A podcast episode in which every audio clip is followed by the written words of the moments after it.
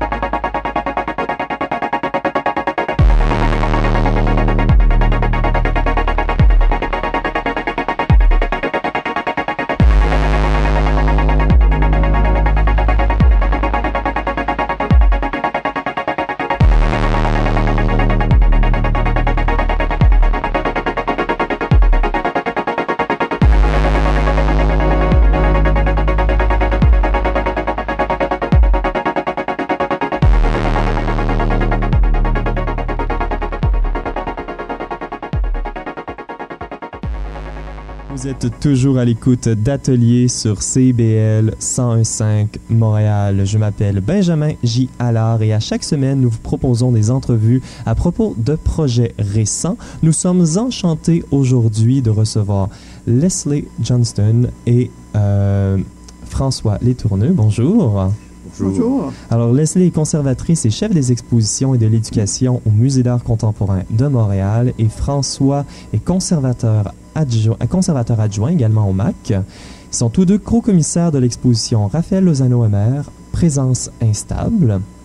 Alors, j'aimerais peut-être commencer en disant qu'il nous manque le troisième commissaire de l'exposition, euh, Rudolf euh, euh, du SF MoMA. Et parce que c'est une exposition qui est une coprésentation entre le SF MoMA, le MAC.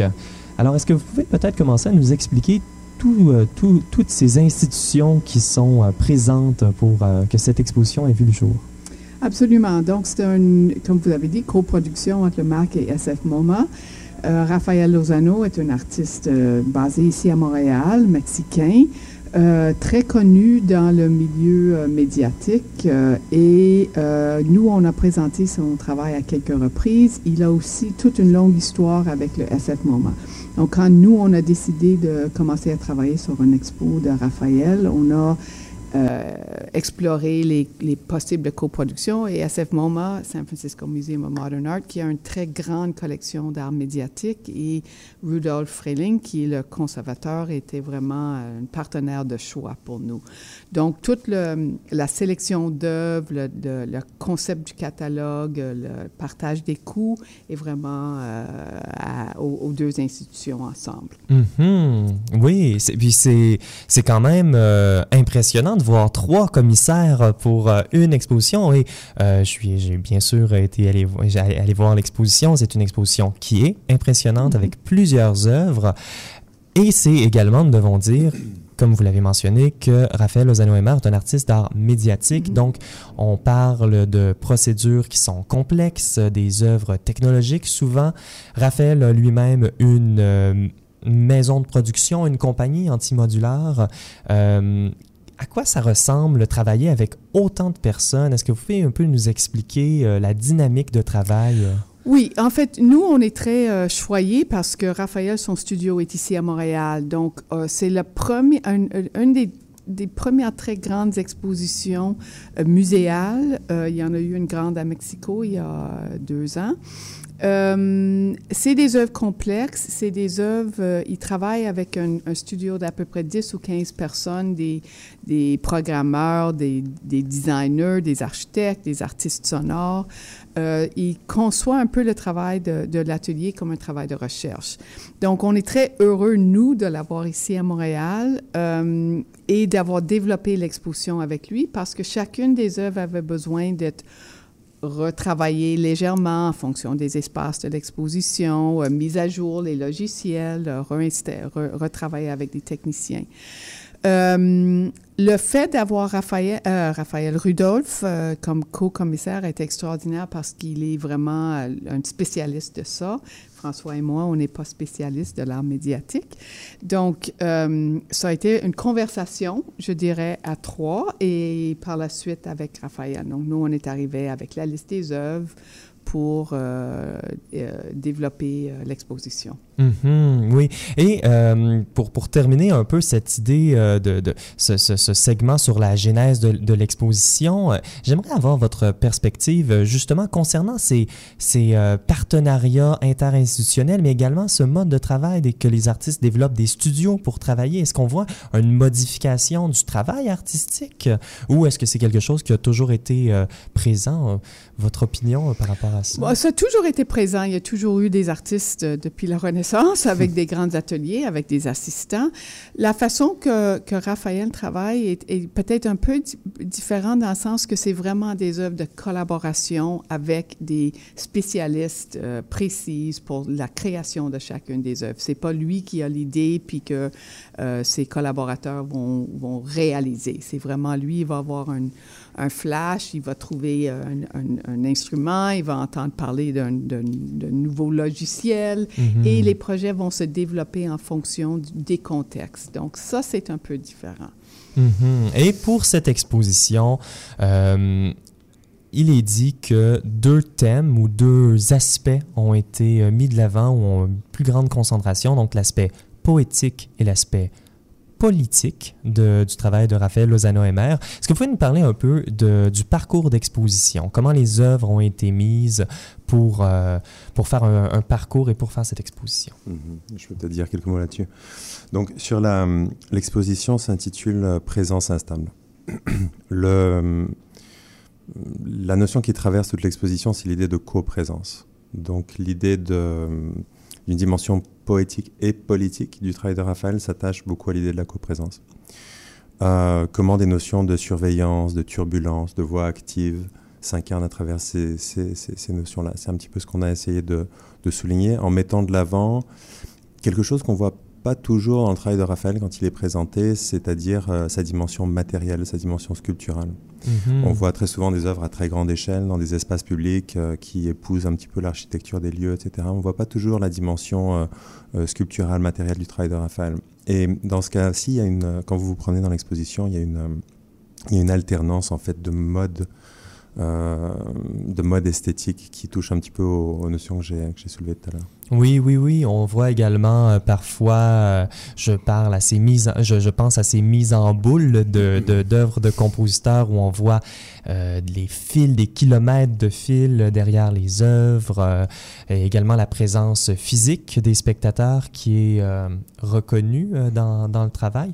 J'aimerais par parler particulièrement du travail politique de, de, Raphaël parce que nous devons faire des choix. Mm -hmm. Et je me demandais le, musée d'art contemporain de Montréal, c'est un musée d'État, c'est une institution importante. Est-ce qu'il y avait des considérations particulières à prendre lorsqu'on présente un travail qui est aussi euh, politiquement chargé que celui de Raphaël Lozano-Emer?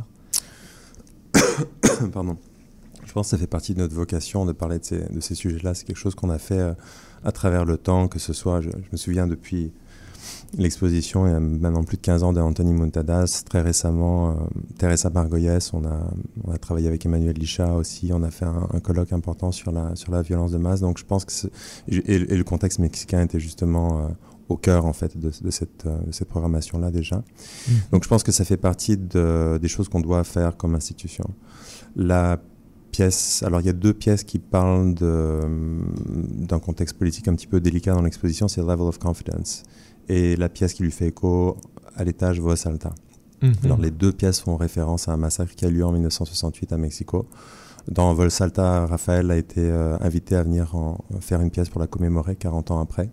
Et Level of Confidence, qui est au rez-de-chaussée, c'est une œuvre qui commémore la disparition de 43 étudiants euh, de Ayotzinapa en 2014. Une œuvre qui a été réalisée euh, peu de temps après et qui est en fait en, devenir puisqu'il y a d'autres volets qui vont se rajouter. Mhm. Oui, et c'est une œuvre d'ailleurs euh, qui euh, bon reconnaît les caractéristiques faciales des visiteurs et tente désespérément, de manière presque absurde, à les mettre en relation avec ces élèves qui ont été disparus. C'est une œuvre qui est open source, c'est une œuvre qui peut être réactualisée et sur le site web de Raphaël Lozano-Emer, il y a également mention que cette œuvre-là pourrait être développée pour reconnaître les visages des femmes autochtones disparues ici au Canada. Est-ce qu'il y avait une intention peut-être d'actualiser les œuvres selon les contextes particuliers euh, oui, en fait, il y en avait. On voulait réaliser la version, euh, présenter la version aussi pour euh, les femmes autochtones. Et le temps nous a manqué un petit peu. C'est un bassin de, d'individus qui ont disparu parmi ces communautés-là, beaucoup plus grande que les 43 mm-hmm. dans Level of Confidence, une complexité, mais c'est absolument dans les projets de Raphaël, de le réaliser. Peut-être qu'il va pouvoir le faire pour SF MoMA ou pour quand l'exposition est présentée au Mexique. Mm-hmm. Oui, peut-être pour une autre fois que le MAC aura la chance de présenter son travail, parce que ce n'est pas la première fois que vous présentez le travail de Raphaël Lozano-Emer. Et je voulais vous demander... Euh, peut-être la relation que le MAC a avec cet artiste et plus, euh, plus généralement la relation que le MAC a pour soutenir les artistes locaux. Est-ce que vous pouvez nous dire quelques mots par rapport à cela? Peut-être je peux le faire. Moi, c'est euh, en fait Raphaël est un exemple de, de ce qu'on ce qui a, ce qui existe pour beaucoup beaucoup d'artistes. Donc souvent quand on va faire une exposition un peu mi-carrière, donc les artistes qui sont 40, 50 ans, c'est des artistes qu'on a suivis à plus petite échelle, qu'on a intégrés dans des expos de groupe ou des peu plus petites expositions. Et là, on décide de consacrer un expo un peu de, de plus mm-hmm. grande envergure. Raphaël, on a une œuvre dans la collection. On a aussi euh, coproduit une nouvelle œuvre pour la deuxième triennale québécoise avec euh, Quartier des spectacles. C'est un artiste qu'on suit depuis longtemps, mais ça a toujours été des œuvres à très grand déploiement. Là, on voulait vraiment euh, creuser toute la profondeur de sa pratique, dévoiler ce que peut-être même ceux qui connaissent son travail ici à Montréal ne connaissent pas. Et je pense que ça a été, on a bien euh, réalisé ce défi-là parce qu'il y a beaucoup de monde qui vient qui dit, oh mon Dieu, il y a beaucoup plus qui se passe dans son travail que je pensais parce qu'il connaissait plutôt les œuvres euh, en espace public avec les faisceaux lumineux ou, euh, mm-hmm. ou des, des, projections un peu plus ludiques. Donc là, on a vraiment creusé son, sa, sa pratique pour, pour vraiment le présenter. Et c'est un peu ça la façon qu'on travaille avec nos artistes québécois. Et ça apporte la question de la recherche muséale. Mm-hmm. Alors, euh, quel est le rôle du MAC ou d'une institution euh, muséale majeure dans la recherche? Et particulièrement comment cela s'articulera pour l'exposition de Raphaël Lozano? En ce qui concerne la recherche, ça, peut prendre évidemment plusieurs formes au musée. Il y a la recherche qui concerne la production des œuvres elles-mêmes. Je pense que l'expo que Leslie avait faite euh, autour de l'Expo 67, c'était un bon exemple, où les artistes avaient chacun une sorte de d'avenue, de, de, champ de recherche, et puis euh, l'exposition tournait beaucoup autour de ces questions-là, de l'histoire comme champ de recherche. Elle avait aussi d'ailleurs euh, fait un petit colloque sur un, gros colloque sur la recherche autour de l'exposition de Simon Sterling, un artiste qui est éminemment impliqué dans la recherche. Mais recherche, c'est évidemment aussi, bien sûr, tout ce qui se fait en termes de, de colloques, de conférences, de, publications. Donc là, évidemment, il y a bien sûr euh, une sorte d'exemple qu'on pourrait, qu'on pourrait donner de ce type de pratique. Il y a aussi tout ce qui est numérisation aussi, mhm. tous les chantiers de numérisation au musée, ça c'est assez important. Euh, dans le cas de Raphaël, euh, je te dirais qu'il y, y a, tout ce qui se fait autour de l'exposition avec les, les, visites techno, etc. Il y, a beaucoup de, il y a beaucoup de matière qui se construit. Euh, mais il y a aussi un catalogue qui va être produit l'année prochaine, en fait, en collaboration avec le SF MoMA. Donc, mmh. avec plusieurs, plusieurs contributeurs assez, euh, assez intéressants. Je dirais aussi tout simplement que chaque exposition est un projet de recherche. Au départ, on, ce qu'on là, c'est pas, euh, on choisit pas 10 euh, œuvres et on les met n'importe comment dans une. il y a toute une réflexion de recherche au, au départ, dès la genèse du projet. Mm Mais merci euh, énormément, euh, Leslie Johnson et François Letourneux, d'être venus euh, nous parler de cette exposition, également du travail de commissariat, du travail de recherche derrière, derrière cette exposition. Merci. Merci.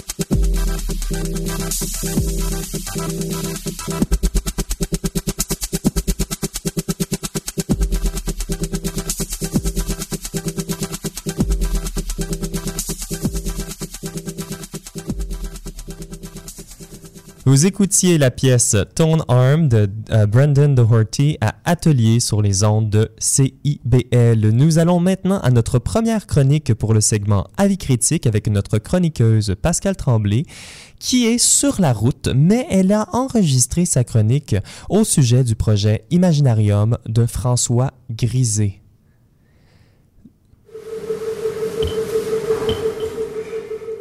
Si j'ai décidé de vous parler de cette action performative de François Grisé qui a eu cours du 7 au 11 août dernier sur la promenade des artistes de la place des festivals, c'est qu'en tant qu'historienne de l'art et comédienne, j'ai naturellement un intérêt pour les pratiques performatives hybrides qui utilisent les codes des arts visuels et du théâtre.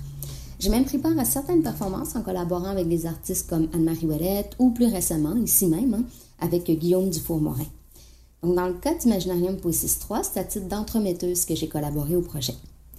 Imaginarium Poésis 3, c'est une performance relationnelle de François Grisé, qui est un artiste issu du milieu du théâtre. À travers sa compagnie 1 et 1 font 1000, François est né à sa troisième œuvre du genre. Il y a eu d'abord Les Emballés Poésis 1, qui a été présenté en 2013 dans le quartier des spectacles, suivi en 2014 du même Jardin Poésis 2, présenté au Jardin botanique, et maintenant Imaginarium Poésis 3, qui était situé au coin des rues Maisonneuve et Jeanne-Mance. En choisissant des lieux de monstration non conventionnels, François cherche idéalement à provoquer des rencontres avec un public qui n'est pas préparé à vivre une expérience esthétique. Ici, je dis idéalement parce que la performance a d'abord été présentée en décembre dernier au centre d'exposition de Val d'Or, qui est la ville où il a réalisé sa résidence de recherche de deux mois dans une résidence pour personnes retraitées, les Jardins du patrimoine. Donc à ce moment, il a surtout rencontré des personnes qui, en passant les portes du centre, savaient qu'ils se retrouvaient devant une proposition artistique, connaissant déjà un peu les codes, étant déjà familiers avec le type de projet qui y sont programmés. Donc à Val d'Or, pas besoin d'entremettant pour réguler le flux des participants ou encore initier alors le passant lambda plus intéressé à son écran de cellulaire qu'aux multiples stimuli qui peuplent la place des festivals. Donc notre rôle dans ce contexte précis était donc de présenter le projet et inviter les gens à s'asseoir avec François dans sa balançoire 4 places installée dans une structure de bois pour répondre à un questionnaire de 13 questions portant sur le fait d'exister. Personnellement, j'aurais été curieuse de voir le type de participation qu'il y aurait eu sans nos interventions. Il y avait bien sûr les gens de son entourage qui sont venus vivre l'expérience, ou encore ceux qui ont vu passer les articles dans le journal Métro ou entendu les entrevues à Radio-Canada, mais les autres, ceux qui se précipitaient sur cette balançoire plus qu'invitante et offrant d'ailleurs le seul point d'ombre disponible sur cette vaste promenade de béton dès que François quittait son poste, ceux-là, se seraient-ils prêtés au jeu sans y avoir été d'abord préparés? Parce que l'aspect mobilier urbain de l'installation provoquait ça. Les gens étaient attirés par l'aspect familier et rassurant de la balançoire, mais une fois qu'ils nous voyaient approcher, leur rapport à l'objet changeait. D'abord, ils étaient réticents, pensant qu'on allait les solliciter pour une cause quelconque, comme ça arrive si souvent dans ce quartier du spectacle. Ensuite, c'était le thème traité, puis la forme de la proposition. Donc, les entrevues enregistrées à l'aide d'un micro quand même assez présent qui les faisait hésiter.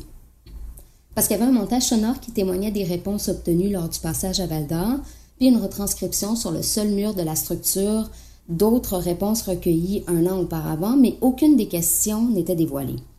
Pour les connaître, on devait se commettre, accepter de se prêter au jeu puis de se dévoiler.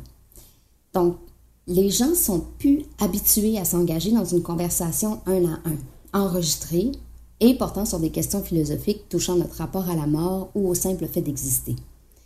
Et si ça avait été François qui était entré en contact directement avec le public pour pousser plus loin l'aspect relationnel de sa proposition, est-ce que le côté performatif en aurait été bonifié? Ben, j'aurais été curieuse de voir. D'ailleurs, en rapport avec ces observations des réactions du public, j'ai demandé à François quel serait, à l'issue de ces 42 heures d'entrevue environ, le constat sociologique qu'il pourrait faire. Il m'a parlé d'une forte présence du déni par rapport à la mort, mais surtout du côté désincarné de notre rapport à l'autre. Ce qui est un peu paradoxal quand on y pense parce que près de 200 personnes ont pris un temps pour discuter avec lui. Mais combien l'ont fait dans un réel désir de rencontre et non pas seulement pour exister dans le regard d'un étranger? Ça aussi, c'est très révélateur selon moi. Je l'ai aussi questionné sur son implication plus directe dans cette troisième poésie, contrairement aux deux précédentes, et sur ce que ça révélait de sa démarche artistique.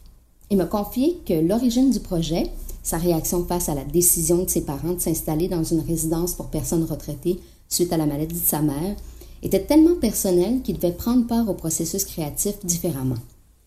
Avant, il était extérieur aux actions, jouant davantage un rôle s'apparentant à celui de metteur en scène, mais dans le cas présent, il devait se commettre davantage dans la prise de contact avec l'autre.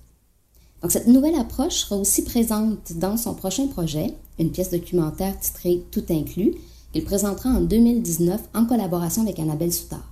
Il s'agit d'une sorte d'extension à ses recherches et emmenée à Imaginarium.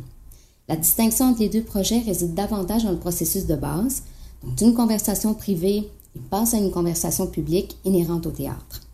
Les échanges recueillis nourrissent dans sa création, mais ne seront pas nécessairement utilisés comme matériel.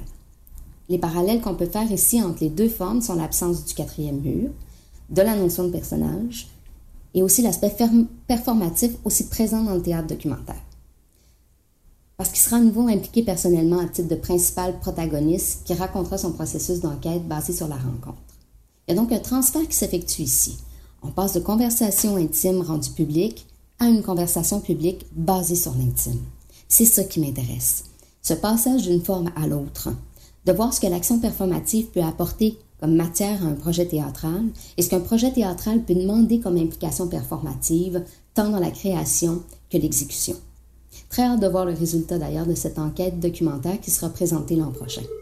Et si vous voulez avoir plus de détails, vous pouvez consulter le site internet d'un et un fond mille ou encore celui de la compagnie de théâtre Porte-Parole.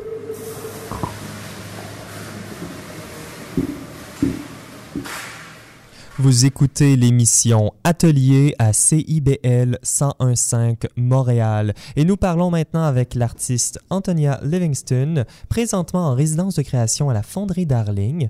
Antonia, bonjour. Bonjour Benjamin. Alors, Antonia, nous, euh, nous avons eu l'honneur euh, de t'accueillir à l'émission euh, pour un commissariat musical. Tu nous as présenté plusieurs pièces de Brandon Doherty.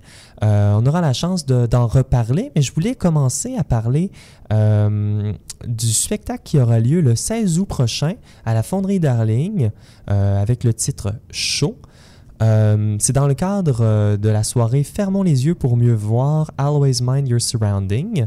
Euh, donc, plus d'informations sur notre site internet. Alors, qu'est-ce qu'on peut, qu'est-ce qu'on peut espérer voir un peu là pour ce show? Donc, le show sera une série des actions et objets que je suis en train de créer pour aussi une performance qui sera à merci on vient de recevoir des verres d'eau. Merci, Adam. Il fait chaud. Hmm. Ouais, donc euh, je suis en processus de création, oui, à, la Fonderie Darling, mais aussi pour une, euh, une, présentation à la Ménagerie de Verre à Paris, où je suis artiste associé actuellement. Mm-hmm. Euh, l'autre partenaire ici à Montréal, c'est Agora de la danse. la performance hmm, jeudi sera en deux volets. Euh, nous allons euh, présenter euh, deux segments de 20 minutes où on, peut partager, comme j'ai dit, des actions et des objets. Donc, ce n'est pas forcément une pièce, mais c'est vraiment des propositions d'activités avec des, des, matériaux de compagnie. Mm-hmm. des matériaux de compagnie. Donc, c'est une pièce qui a été créée en réponse ou en relation par rapport au lieu, mais également par rapport aux objets euh, qui, qui, ont, qui, ont, été trouvés pendant cette résidence?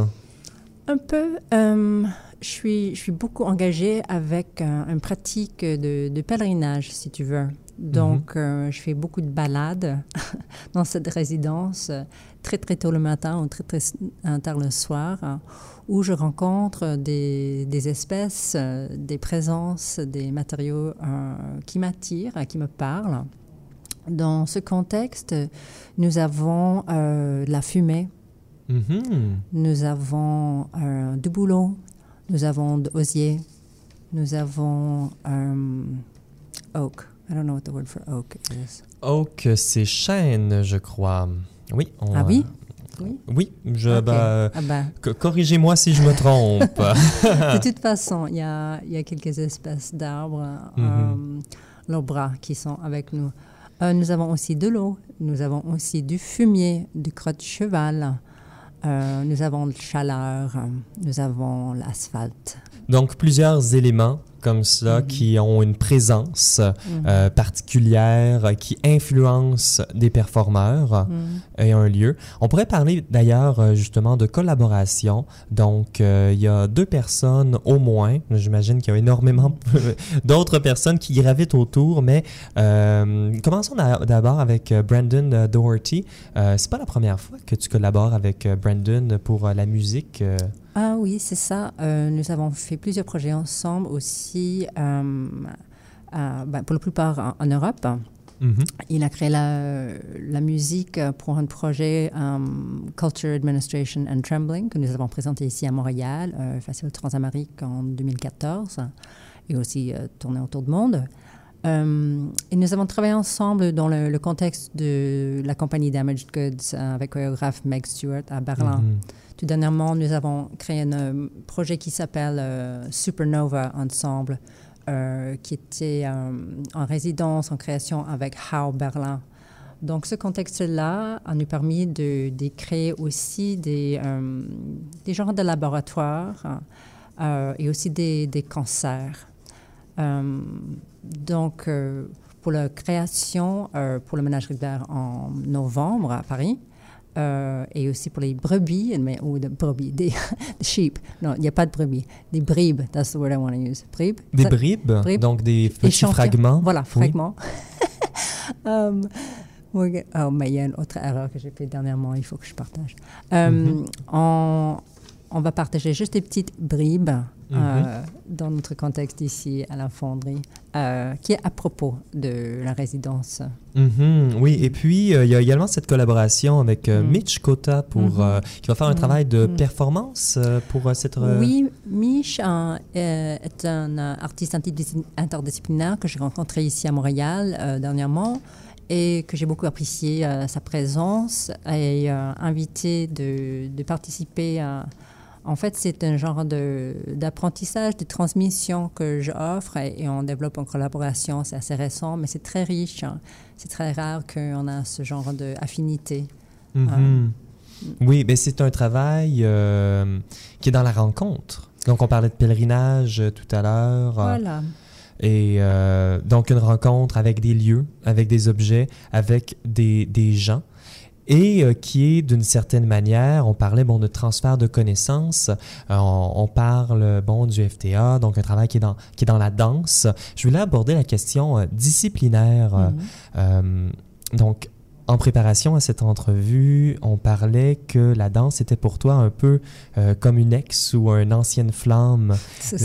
qu'il y avait toujours, ou, qui, était utilisée comme, euh, comme outil. Donc, euh, quelle est la, relation que tu entretiens avec, avec la danse ou avec d'autres disciplines mm. artistiques? Je prends la danse comme matière, pas forcément comme discipline. Euh, si c'est une discipline, euh, je suis virée de ça, ça fait longtemps, avec la participation dans la compagnie Damaged Goods, voyons. Euh,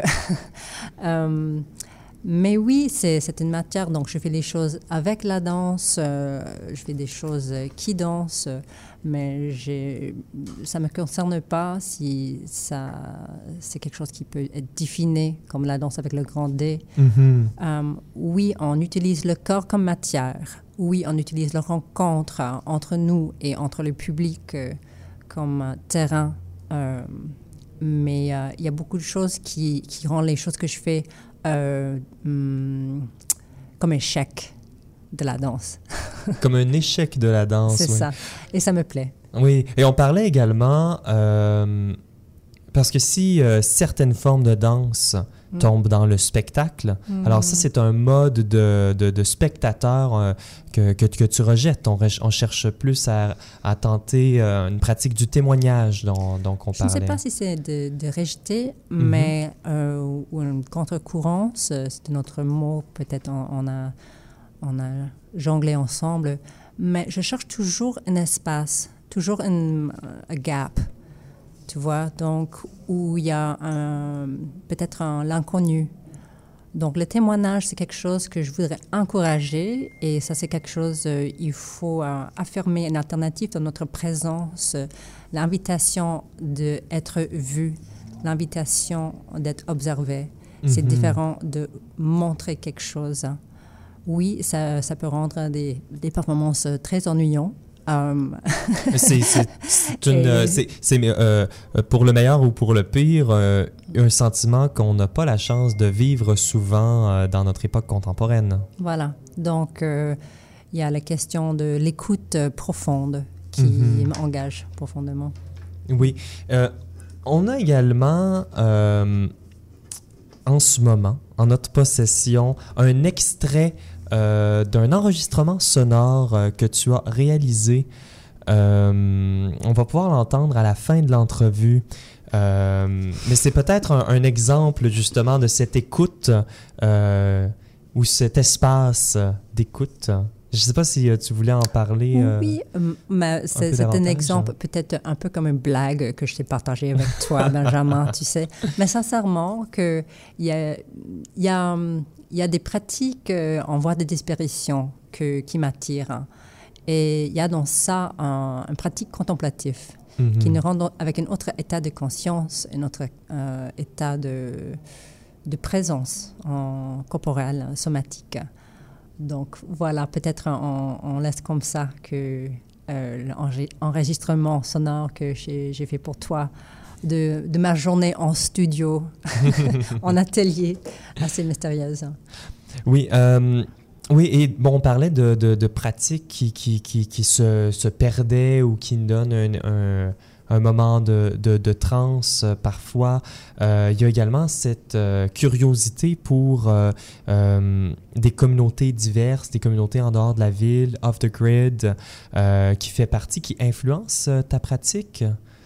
Est-ce qu'on pourrait considérer ça comme une, comme une recherche, par exemple? Oui, c'est une recherche, mais c'est aussi un mode de vie.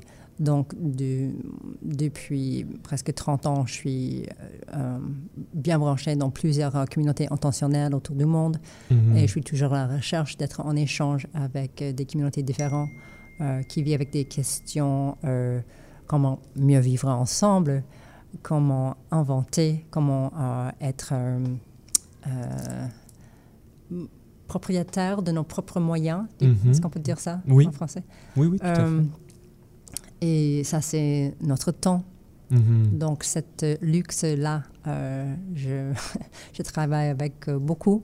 Euh, ça, c'est un partenaire, c'est vrai, pour moi, le, le, temps. Donc, par exemple, ces, ces balades de 7 heures que je fais pendant la nuit, ça, c'est une façon d'être en atelier oui, oui. qui, qui rend des autres résultats, qui rend des, des autres effets, des autres byproducts. Mhm. Euh, si tu veux, dépenser, mais aussi euh, comme trace euh, à partager avec un public dans un contexte d'art contemporain. Antonia Livingstone, merci mm. énormément d'être venu à Atelier. Et je veux demander, est-ce qu'on est qu'on quitte sur cet enregistrement ou est-ce qu'on le laisse en dehors des ondes? On a un extrait d'une minute avec nous. Allons-y. Allons-y. Alors, on y va avec cet enregistrement, mais nous ne mettons pas plus de contexte par rapport à cela. Thank you.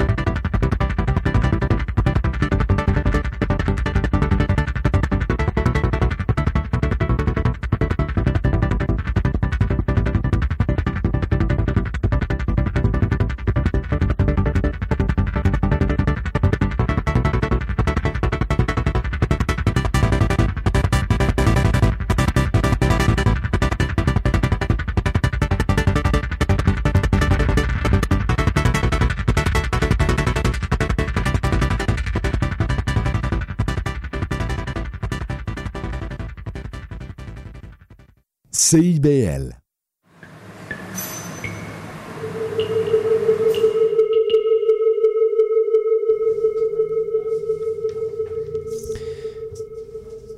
Vous êtes toujours à l'écoute de CIBL, l'émission Atelier avec Benjamin J. Allard. Vous écoutiez la euh, chanson Doom the Mooch de Brandon Doherty. Euh, et et c'était également une pièce que vous allez pouvoir entendre dans la création d'Antonia Livingstone à la Fonderie Darling jeudi prochain, le 16 août. Alors, la deuxième saison d'atelier sera bientôt à notre porte et je voulais prendre un moment pour euh, vous dire que nous sommes toujours à la recherche d'artistes, commissaires, médiateurs, médiatrices, bref, des travailleurs et travailleuses culturelles qui aimeraient se joindre à notre équipe. Et je tenais justement personnellement à vous inviter aujourd'hui en proposant un peu plus de détails sur ce que nous nommons, à défaut d'avoir un meilleur terme, des chroniques. Alors, contrairement aux œuvres d'art radiophoniques ou au commissariat de fichiers audio qu'on entend à l'émission, les chroniqueurs et chroniqueuses proposent des interventions régulières à notre antenne environ euh, aux deux semaines. Alors, c'est bien plus que de simples reporters. Ils et elles sont souvent des membres actifs de l'émission qui proposent des idées, aident à la programmation et prennent part aux discussions pour construire ensemble la meilleure émission sur l'art de recherche possible. Alors, qu'est-ce que ça peut être une chronique à une émission d'art de recherche? Et c'est là que les choses se compliquent un peu et que je voulais donner un peu de, de clarification. On va commencer par le début. Le premier mandat d'atelier, c'est d'être pertinente pour la communauté artistique montréalaise. Ça, c'est une, une, formulation qui nous permet beaucoup de flexibilité. D'un premier temps, de respecter le mandat local de notre merveilleuse station de radio euh, CIBL, mais ça nous permet également de nous intéresser à ce qui se passe en dehors de notre communauté immédiate et de dériver de notre sujet principal, qui est l'art de recherche. Alors, tout en, gardant la communauté que nous souhaitons adresser en tête, on peut aborder toutes sortes de, de questions, de perspectives que nous trouvons inspirantes. Et l'émission que nous avons, Atelier, découle également d'un constat. La critique d'art est aujourd'hui dans une impasse. C'est une observation que j'entends presque à chacune des conversations que j'ai, mais il y a un autre en constant encore plus sûr, c'est que tout le monde à qui j'ai parlé a une idée différente de ce qui manque à la critique d'art. Alors, à Atelier, nous croyons que cette multiplication de points de vue est une richesse et nous vous invitons à créer vous-même ce que vous croyez qui manque à notre univers radiophonique et à notre communauté artistique. Alors, je vais vous donner, je vais quand même vous proposer quelques-unes de mes références. Euh, pour euh, vous donner un point de référence à quand je pense à une chronique, à quoi ça pourrait ressembler. Et on commence avec des exemples de magazines et de journaux un peu loin de la radio. Alors, je pense d'abord à The Blind Man. Ça, c'est un journal produit entre autres par Marcel Duchamp pour faire le lien entre les images et le public, parfois même entre les peintres eux-mêmes. C'est d'ailleurs un des endroits où la moralité de la fameuse fontaine de Hermut a été discutée. Ça, c'est cet objet d'art qui a été créé simplement par un urinoir tourner sur le côté. En effet, certaines œuvres s'apprécient mieux lorsque nous les mettons en contexte et parlons d'elles. Atelier est également cet endroit pour diriger ou contribuer au regard critique entourant une œuvre, un artiste, euh, etc. Certaines publications en art ont également créé des communautés. C'est le cas pour le collectif britannique Art and Language qui publia un journal éponyme ou encore le magazine international The Fox. Ça, c'était des endroits très importants pour publier des essais théoriques ou des prises de position par rapport à l'art, donc des publications majeures pour l'histoire de l'art conceptuel. Il y a encore la revue de l'art, euh, la revue du groupe de l'international situationniste qui électrisa plusieurs artistes et penseurs par son aspect révolutionnaire. C'est pourquoi à Atelier, nous vous invitons à exposer votre définition de l'art et nous sommes très curieux d'entendre les artistes se commettre en expliquant la dimension politique de votre praxis.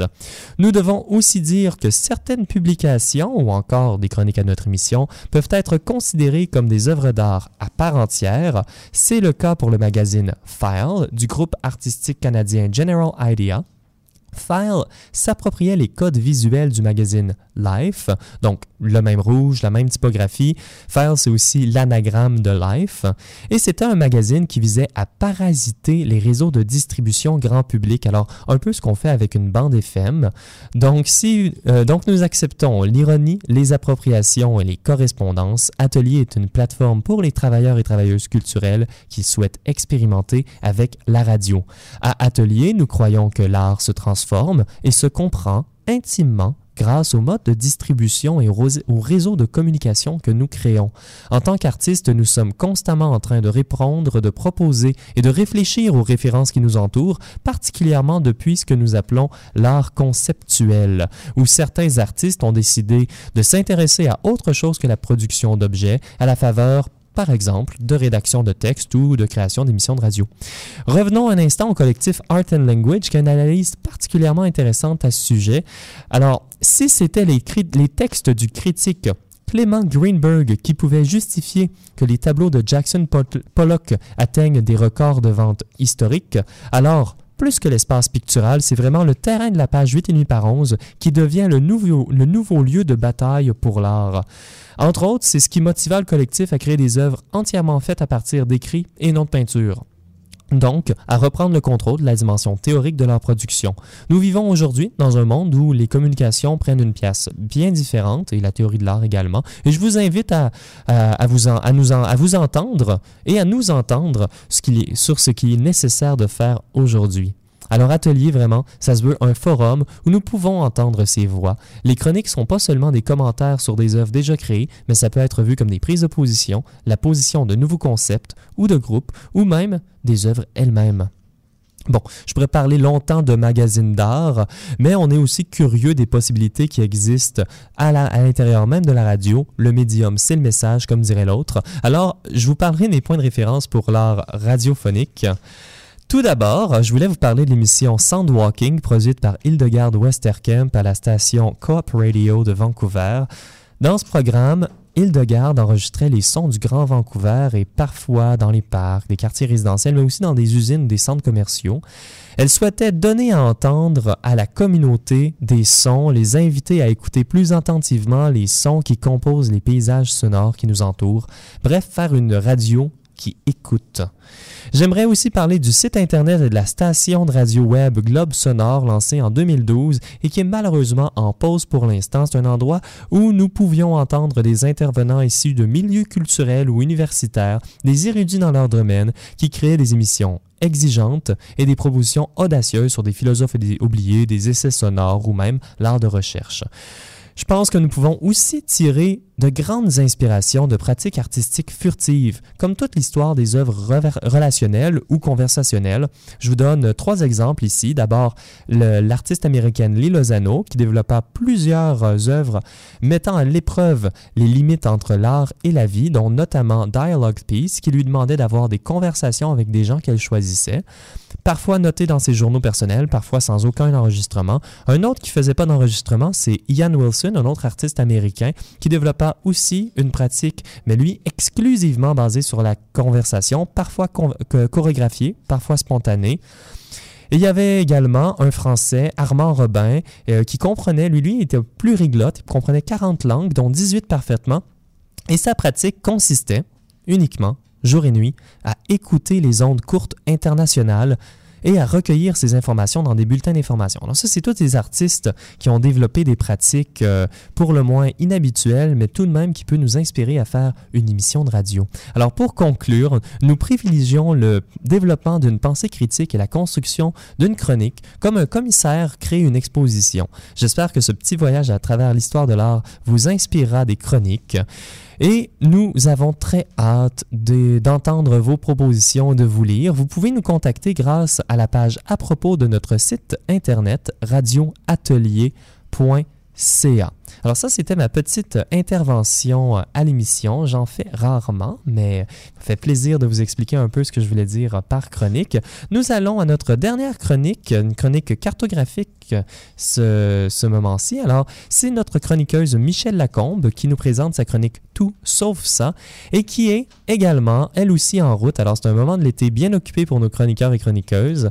Nous avons tout moi un enregistrement de sa troisième chronique. Michelle nous présente La Croix du Mont-Royal une œuvre sculpturale de l'artiste Pierre Ayotte qui a provoqué deux censures en 40 ans. L'histoire commence en 1976. Dans le cadre des Jeux olympiques de Montréal, une monumentale exposition à plein air a été présentée tout au long de la rue Sherbrooke. Financée par le gouvernement du Québec et les comités organisateurs des Jeux olympiques, Collidor rassembla 22 œuvres multidisciplinaires tous créés par des artistes québécois pour réfléchir sur l'histoire et le développement de l'artère urbaine. Si vous ne connaissez pas déjà le projet, je vous invite à le découvrir. Mais il faut fouiller pour se rendre aux œuvres parce qu'un scandale prend toute la place. Vous voyez, le maire Jean Drapeau n'a pas pu reconnaître la valeur artistique de Côte d'Or. Une semaine après le vernissage et à quelques jours de l'ouverture officielle des Jeux olympiques, l'exposition temporaire fut illégalement démontée sous le prétexte que la majorité des créations contrevenaient aux règlements municipaux sur l'occupation de l'espace public. Tard le soir du 13 juillet, sous surveillance policière, des cols bleus équipés de pelles mécaniques ont démantelé l'exposition. Parmi les œuvres détruites, il y avait la Croix du Mont-Royal, par l'artiste Pierre Ayotte. La sculpture, une reproduction à plus petite échelle de la réelle croix du Mont-Royal mais déposée sur son côté, souhaitait provoquer une réflexion sur le poids de ce symbole montréalais et du patrimoine religieux au Québec. Quarante ans plus tard, Nicolas Mravikrakis, un commissaire indépendant et critique d'art au devoir, a proposé une relecture de l'ensemble de l'œuvre de Pierre Ayotte, décédé en 1995. En collaboration avec plusieurs lieux de diffusion à Montréal, une rétrospective majeure a été orchestrée. Parmi les six volets du projet, Mavrikakis proposait une première récréation de la Croix du Mont-Royal. L'œuvre majeure n'avait jamais été reconstituée suite à sa brève existence en 1976. Matt Carrier, directrice de la galerie B312, a rapidement embarqué et, ensemble, ils ont fait avancer le dossier. Ce genre de projet exige une énorme charge de travail. Marthe et Nicolas ont travaillé pendant deux ans pour faire tous les préparatifs nécessaires. Ils avaient l'appui du Bureau des arts publics et le Conseil des arts de Montréal. De plus, l'arrondissement du plateau Mont-Royal, avec l'autorisation du ministre de la Culture, avait autorisé l'émission du permis nécessaire pour l'occupation temporaire du lieu choisi, au pied du Mont-Royal, dans le parc Jeanne-Mance, à l'angle des avenues du Parc et des Pins. Cet emplacement, attentivement choisi par les commissaires, répondait aux intentions de l'artiste, qui voulait que la réelle croix soit visible de sa sculpture afin de donner l'impression qu'elle était venue se reposer pour un moment en bas de la montagne. Une semaine avant l'installation, les commissaires ont contacté le Bureau d'art public de Montréal pour confirmer le début des travaux et pour faire le suivi au sujet d'un soutien financier qui n'avait toujours pas été transféré. Marthe et Nicolas m'ont expliqué que c'est à ce moment-là qu'ils ont appris qu'il y avait eu un changement de personnel dans le département municipal et que la nouvelle directrice prétendait ne pas être au courant du projet ni du 10 000 accordé en financement. C'était très inquiétant. Après cinq jours d'attente et de pression pour une confirmation qu'ils pouvaient commencer l'installation, avec ou sans l'argent, Marthe et Nicolas ont été convoqués à une rencontre à l'hôtel de ville. Lors de la réunion, les fonctionnaires de la ville affirmaient qu'il n'y avait pas eu d'engagement de la part du bureau d'or. De plus, la ville exigeait maintenant que les commissaires consultent avec, entre autres, l'archevêché de Montréal et les religieuses hospitalières de Saint-Joseph avant de procéder à l'installation de l'œuvre. Comme la sculpture allait être installée aux abords du mur de leur couvent, l'administration Coder voulait une démarche d'acceptabilité sociale afin de respecter leur sensibilité. Mais derrière tout ça, il y avait possiblement une motivation politique. Depuis déjà six mois, la ville était en négociation avec les religieuses pour faire l'acquisition de leur fabuleux domaine. Ce n'était donc peut-être pas les sœurs qui étaient délicates, mais plutôt la situation elle-même. Dans les jours qui ont suivi, Marthe et Nicolas ont repoussé les travaux pendant que l'administration Coder tentait de faire déplacer la sculpture. Mais les lieux proposés ne convenaient pas aux besoins artistiques ni logistiques de l'œuvre. En parallèle, les médias ont eu vent de la controverse et ont fait le pont entre les actions du maire Jean Drapeau en 1976 et ceux du maire Coder 40 ans plus tard. C'est quand même sérieux. Dans un article écrit dans Devoir, le maire du plateau Mont-Royal estimait que l'administration Coder faisait de l'ingérence. Après une semaine de délai, les commissaires ont organisé une conférence de presse pour adresser la polémique et affirmer qu'ils avaient toujours le permis nécessaire et donc qu'ils allaient avancer avec la production de l'œuvre temporaire dans l'emplacement prévu. Le même jour, l'arrondissement du plateau Mont-Royal a offert de bonifier son soutien au projet et de fournir le 10 000 retenu par le Bureau des arts publics. Après une brève période d'installation, la Croix du Mont-Royal a été inaugurée le 7 octobre et est restée installée en espace public jusqu'au 19 décembre 2016. Il faut noter qu'éventuellement, le 10 000 promis par le Bureau des arts de Montréal a été remis au projet, mais le mal était fait. Que ce soit en culture, finance, éducation ou ailleurs, la structure publique met en place des procédures et mécanismes pour assurer que les prises de décision sont conséquentes, cohérentes et réfléchies.